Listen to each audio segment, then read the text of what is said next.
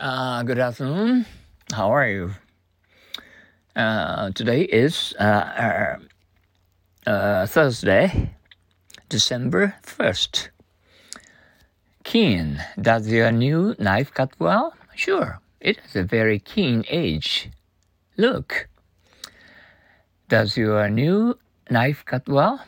Sure. It has a very keen edge. Look. Does your new knife cut well? Sure. It has a very keen edge. Look.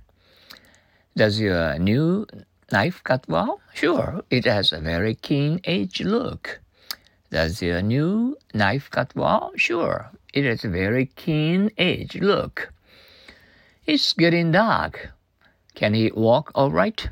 Don't worry. He's old, but his eyes are very keen. He sees everything, even in the dark. It's getting dark. Can he walk all right?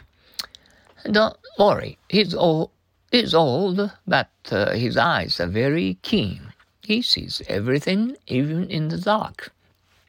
It's getting dark. Can he walk all right? Don't worry. He's old, but his eyes are very keen. He sees everything, even in the dark. It's getting dark. Can he walk all right? Don't worry, he's old, but his eyes are very keen. He sees everything, even in the dark. Do you like music? Do I like music? I'm very keen on it. Do you like music? Do I like music? I am very keen on it. Do you like music? Do I like music? I'm very keen on it. Do you like music? Do I like music? I'm very keen on it. Do you like music? Do I like music? I'm very keen on it. We are having um, cloudy weather here in Kobe. And how about your place? Uh, what is your uh, today's uh, weather like? Mm. All day long, and um, it's uh, it's not very, but so so cloud cloudy all day long today. Mm.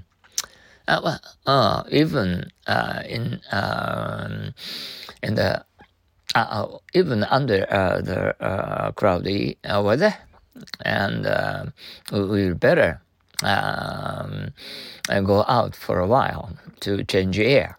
Mm. that's it's it's it's more healthy. Mm. You think so? Mm. Okay, you, you can agree uh, to this idea to go somewhere. Mm. Okay, uh, thank you for your uh, practicing English every day. And to understand English words in English, think in English, the word thinking in English.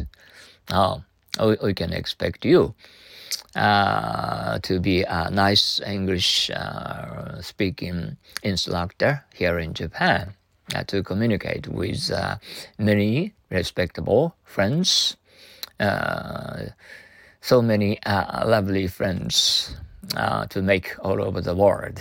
Okay? Good luck to all of you. Let's keep up our courage. Adios. So long.